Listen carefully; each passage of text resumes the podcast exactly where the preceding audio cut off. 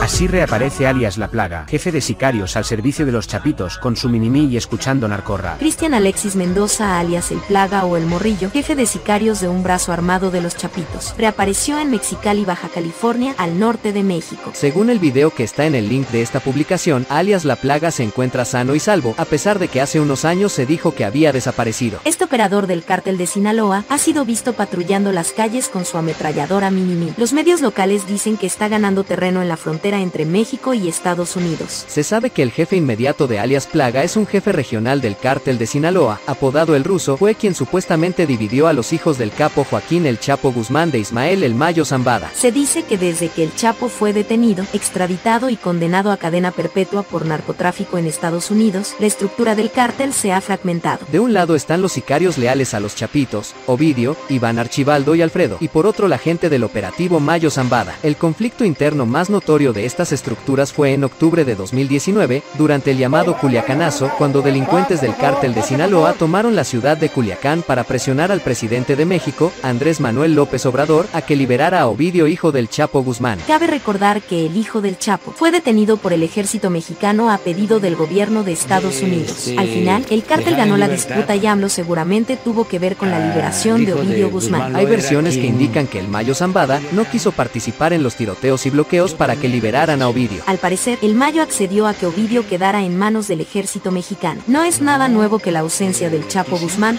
el Mayo busca separarse de los Chapitos. Informa desde Mexicali, Baja California, Flavia Dos Santos. Noticias para el blog del narco. Síganos en nuestras redes sociales, Twitter y Facebook, arroba narcoblogger.